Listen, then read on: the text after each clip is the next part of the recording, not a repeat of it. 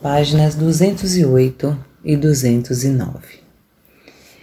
A melhor instrução dependerá não da vontade do professor e da atitude de porque eu disse pronto, mas de uma referência sistemática em cada circunstância ao amor fraternal e aos direitos iguais para todos. Ao mesmo tempo, uma criança não deveria ser doutrinada no alto sacrifício, uma vez que esse tipo de cuidado deve ser desejado e originado somente das percepções e objetivos espirituais do indivíduo. O auto-sacrifício nasce da iluminação espiritual, do seguir um caminho mais elevado, do negar o pequeno eu, a fim de eliminar as barreiras do ego que obstruem a capacidade de sintonizar-se com a universalidade da consciência divina. O verdadeiro iluminado auto-sacrifício leva a consciência espiritual às alturas da alegria. Não há nenhum tipo de sentimento de perda.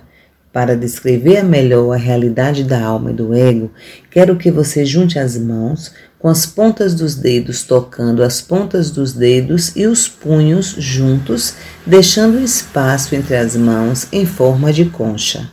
As mãos representam a concha da consciência humana de uma pessoa, o ego.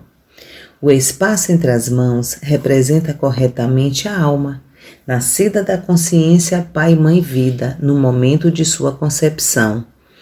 Enquanto para os sentidos humanos isso apresenta ser nada, isto é, na realidade, uma ramificação da totalidade da integridade da consciência divina da qual todas as coisas criadas se originam. Suas mãos, com espaço no meio, representam o eu. Suas mãos direita e esquerda representam duas potentes forças do impulso magnético do ego. Elas representam a força de ligação-rejeição mas ao mesmo tempo elas são a representação das energias físicas que a ciência conhece como magnetismo, ligação e repulsão. Agora, a partir da sua mão esquerda, dobre a mão direita fechando-a e visualize que a utiliza para conseguir o que quer da vida.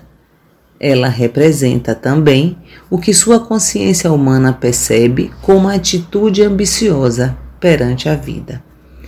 Concentre-se nesse exercício e observe que sua mão direita representa a força magnética da natureza, o vínculo, a atração, a gravidade evidente em toda a natureza.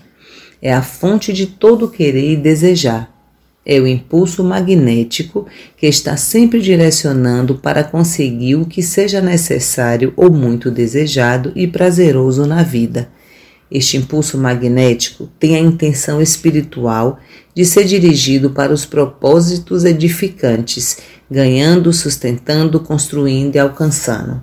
Se não houvesse outras pessoas ou criaturas vivas no mundo, o impulso magnético poderia ser pleno domínio em uma personalidade e não causaria nenhum dano.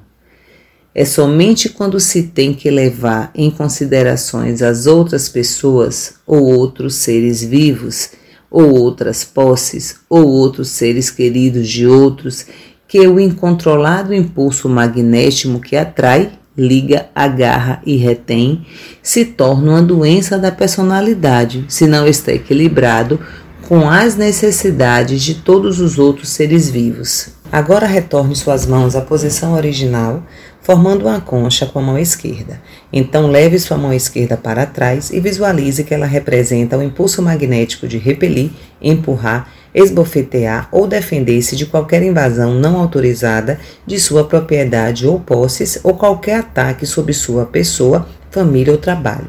Esta mão esquerda representa o impulso magnético de rejeição cuja intenção espiritual é a de assegurar privacidade e segurança em sua vida. É uma arma legítima quando sua sobrevivência física ou emocional está em jogo.